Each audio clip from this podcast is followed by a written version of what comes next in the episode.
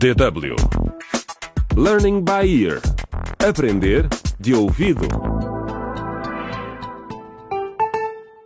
Olá, bem-vindos ao nono episódio da segunda temporada de Dilemas de uma Geração na Encruzilhada, a radionovela do Learning by Ear Aprender de Ouvido.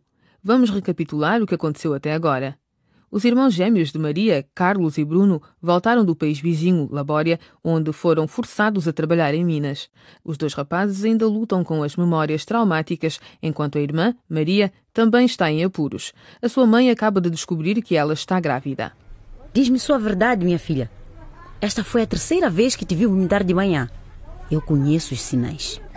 Desculpa, mãe. Eu não queria que isso acontecesse. Daniel, o colega de turma de Maria, é o pai da criança, mas acha que Maria devia abortar. Teresa, a melhor amiga de Maria, também acha que o aborto é a melhor solução para o problema. Teresa tem motivos particulares para dar estes conselhos a Maria. Doutor Zito, só estou a pedir algum dinheiro. Eu preciso mesmo daqueles sapatos, doutor. Desculpa, Teresa, mas regras são regras. Nós acordamos que te pagaria se me trouxesse raparigas que quisesse abortar. Sem raparigas, não há dinheiro. Mas, doutor Zito, por favor, eu preciso. Ah, Será que Maria vai fazer o que Daniel e Teresa dizem? Vamos juntar-nos a ela enquanto fala com a mãe. Este episódio intitula-se Será a decisão correta? Ah, encruzilhada. Encruzilhada. Ah, encruzilhada. Encruzilhada. Ah, encruzilhada. Yo, estamos na encruzilhada. Que caminho a seguir? O que é certo, o que é errado, não sabemos para onde ir. No dia a dia, Decisões difíceis, no caminho. lições a aprender.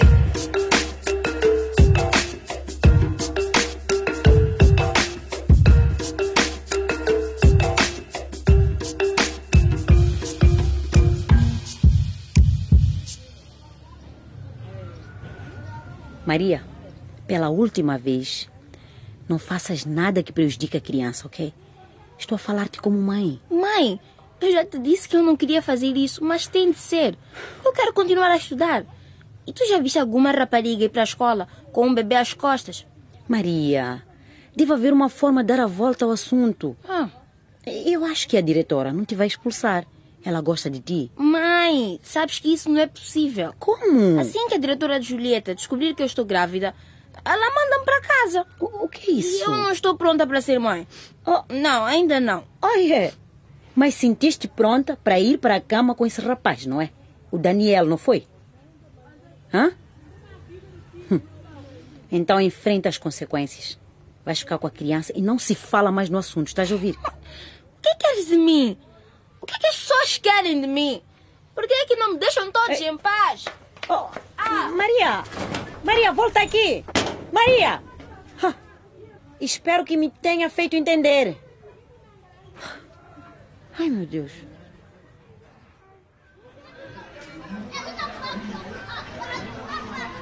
Maria, parecias mesmo preocupada ao telefone. Oh, Teresa, estou tão contente por me estares a ajudar. Eu estou a ficar louca e a minha mãe não me entende. É bom que finalmente sigas o meu conselho. Vamos entrar. O doutor já está à nossa espera. Espera, espera. Está alguém lá dentro. Não tem vergonha? Você matou a minha filha. Como é que consegue viver com isso? mi- minha senhora. Eu só fiz o meu trabalho e mais nada. Tenha vergonha! Maldito seja, doutor Zito! Doutor Zito de, de meia tigela! Onde já se viu? Vai para o inferno, pá! Vai para o inferno, maldição! Oh! Olá, senhoritas. Entrem, entrem no meu escritório. Teresa, eu estou com medo. Tu viste o que aquela senhora disse? Maria, não sejas ridícula. Anda! Olá, Maria. Vejo que finalmente tomaste uma decisão. Eu.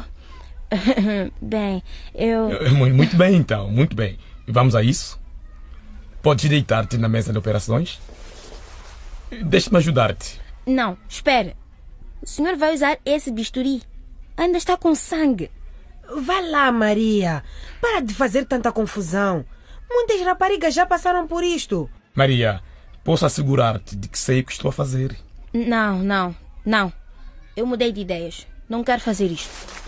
Maria! Maria, espera. Espera! Espera, Maria. Maria! Oh, meu Deus!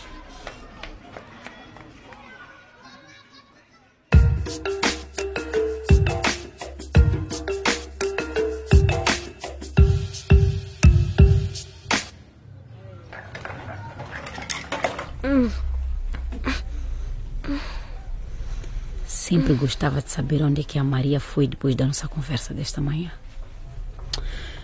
Carlos, dá-me aquela toalha. Carlos! Oh, ele está a dormir. Vou deixá-lo dormir.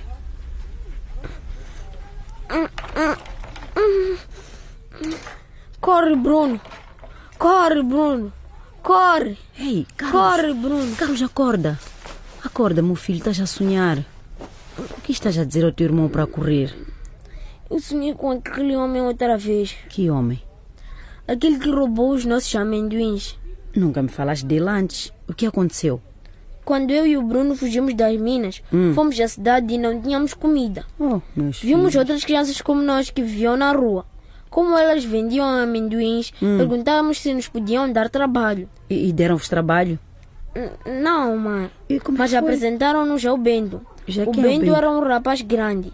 Ele deu-nos uma grande tigela de amendoins para vendermos em troca de comida. E? Se não lhe dessemos todo o dinheiro, ele batia-nos. O quê? Meu Deus! Ele bateu-te a ti ou ao Bruno alguma vez? Diz-me a verdade, filho. Fala. Não. Foi por isso que fugimos quando o homem do carro arrancou sem nos pagar. Ah. Se o Olímpio, o motorista, Sim. não nos tivesse trazido para casa, o Bento tinha nos encontrado e de certeza que nos batia.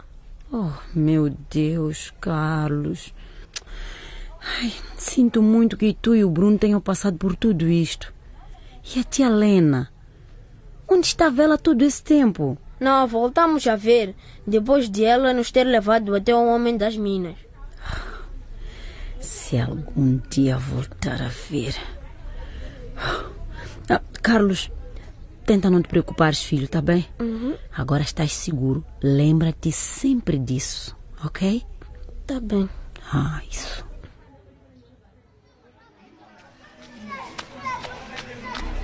Eu não podia fazer aquilo. Simplesmente não conseguia. Ei, vê lá por onde andas. Quase me derrubaste. Desculpa. Eu não a vi. Desculpa. Eu vi-te e a tua amiga na clínica daquele assassino. Assassino? Que assassino? Na suposta clínica dele, agora mesmo. Espera, espera. Está a falar do Dr. Zito? Aquele homem não é nenhum doutor. Eu não entendo. A minha filha só tinha 17 anos quando descobriu que estava grávida. Ela queria ficar com o bebê, mas eu obriguei a ir àquele charlatão. E foi a última vez que vi a minha filha. Eu matei a minha filha. Eu não sei o que dizer. Tudo que posso dizer é que acho que a senhora talvez tenha salvado a minha vida. O que queres dizer com isso? Eu ouvia discutir com o médico. Não sabia sobre o que falavam, mas quando ouvia acusá-lo de ter matado sua filha, eu fiquei com medo. Não consegui ir em frente com o aborto. Também estás grávida. Hum. É. Deixa-me dizer-te uma coisa, minha jovem. Virar as costas àquela clínica foi o melhor que poderias ter feito. Eu não sei, eu estou confusa. Anda, vamos sentar-nos neste banco e falar. Se decidires fazer um aborto ou não, só tem a ver contigo. Nunca é uma decisão fácil para uma mulher. Mas se decidires ir em frente, tem de ser feito por um profissional, por um médico qualificado.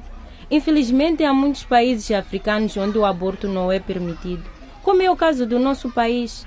E até em países em que o aborto é legal, nem todas as mulheres têm acesso a um tratamento profissional.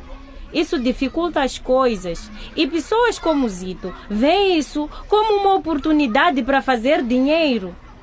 Eu ouvi pessoas a dizerem que abortar é pecado. Eu sei. Muitas pessoas pensam assim. Mas e se uma mulher foi violada? Hum? E se a saúde da mulher ou até mesmo a sua vida estiver em risco? Em circunstâncias como estas, em muitos países do mundo o aborto é permitido. Como é que a senhora sabe de tudo isso?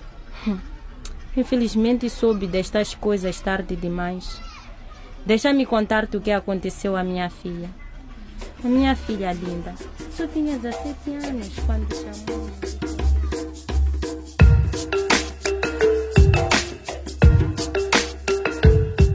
E é com Maria a conversar com esta mãe em luto que pomos um ponto final neste episódio de Dilemas de uma Geração na Encruzilhada.